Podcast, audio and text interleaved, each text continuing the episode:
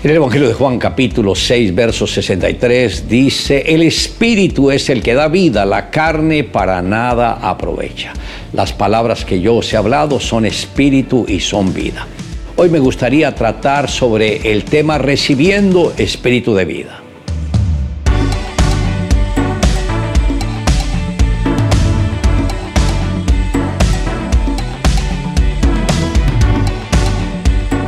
En nuestro diario vivir nos encontraremos con tentaciones y pruebas que tratarán de sacarnos del propósito divino, pero la única forma de no caer en esa trampa del adversario es tener un contacto permanente con la palabra de Dios. Debemos entender que la palabra de Dios es viva y eficaz, más cortante que espada de dos filos, que penetra hasta partir el alma del espíritu, las coyunturas, los tuétanos, discierne los pensamientos y las intenciones del corazón. El mismo Dios que nos redimió también es el mismo que creó todo lo que existe en el universo. Como lo enseña la misma palabra, los cielos cuentan la gloria de Dios y el firmamento anuncia la obra de sus manos. Un día emite palabra, a otro día, una noche a la otra declara sabiduría. No hay lenguaje, ni palabras, ni es oída su voz.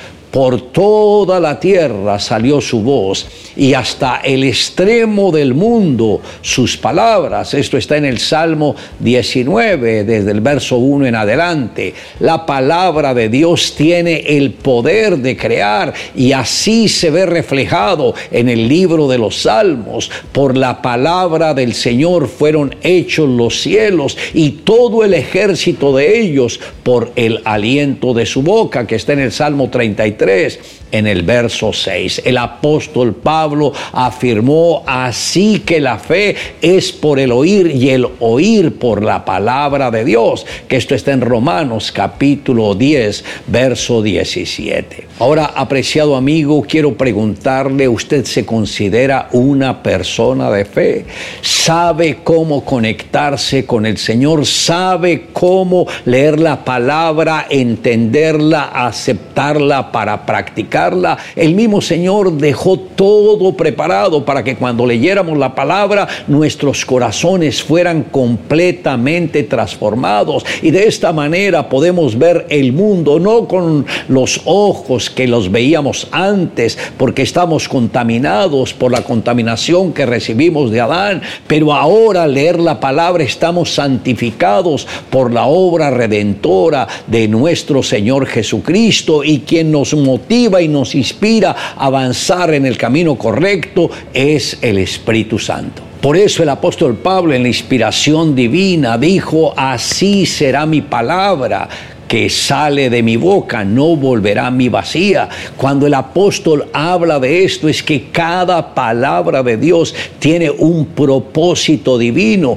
y ese propósito tiene que llegar a nuestro corazón. Por eso cuando uno lee la palabra no está leyendo un libro cualquiera, está recibiendo la dirección del mismo Dios y cuando uno sabe que es el mismo Dios hablándonos, nosotros debemos decidir si obedecer obedeceremos la palabra de Dios o obedeceremos nuestros pensamientos y nuestros propios deseos. Por eso la vida cristiana depende de un negarse a sí mismo para poder tomar la palabra de Dios y hacerla el todo de nuestras vidas. Por eso, apreciado amigo, es importante que hoy haga un alto en el camino y vuelva su corazón a Dios, pero también entréguele cada área de su vida a Él.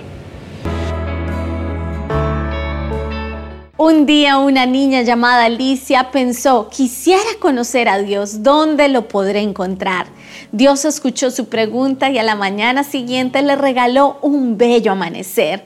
Pero Alicia no le dio importancia. En el colegio le preguntó a la profesora y ella le respondió, dedica todos los días unos minutos a estar en silencio y sentirás a Dios. Alicia lo intentó, pero no lo consiguió, pues le gustaba hablar mucho. Dios deseaba que Alicia lo encontrara, así que siguió enviándole señales de su presencia. Una tarde unos pajaritos se pararon en su ventana y comenzaron a cantar una bella melodía. pero Alicia estaba tan distraída jugando que no los oyó. Salió a pasear en el parque y entró en una iglesia, pero allí no vio nada y se marchó de allí. Cuando llegó a su casa, su madre se acercó y le dio un beso. Alicia no se dio cuenta, estaba tan pensativa en cómo podría encontrar a Dios. Esa misma noche se acostó muy triste porque le parecía que era imposible encontrarse con Dios. Pero mientras dormía, Dios le dio un sueño. Alicia, hoy te he enviado muchas señales. El bello amanecer, los pajaritos, la iglesia, el beso de tu mamá. Todos son regalos para que te puedas encontrar conmigo. Al día siguiente Alicia sintió un cambio muy importante en su interior.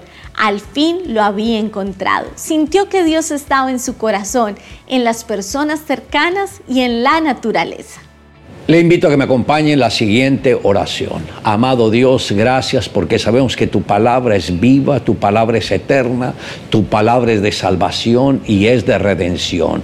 Gracias por permitir que tuviésemos acceso a tu palabra para poderla leer y entender. Y gracias por la revelación que nos has dado de la misma a través del Espíritu Santo. Te amamos Dios en Cristo Jesús. Amén.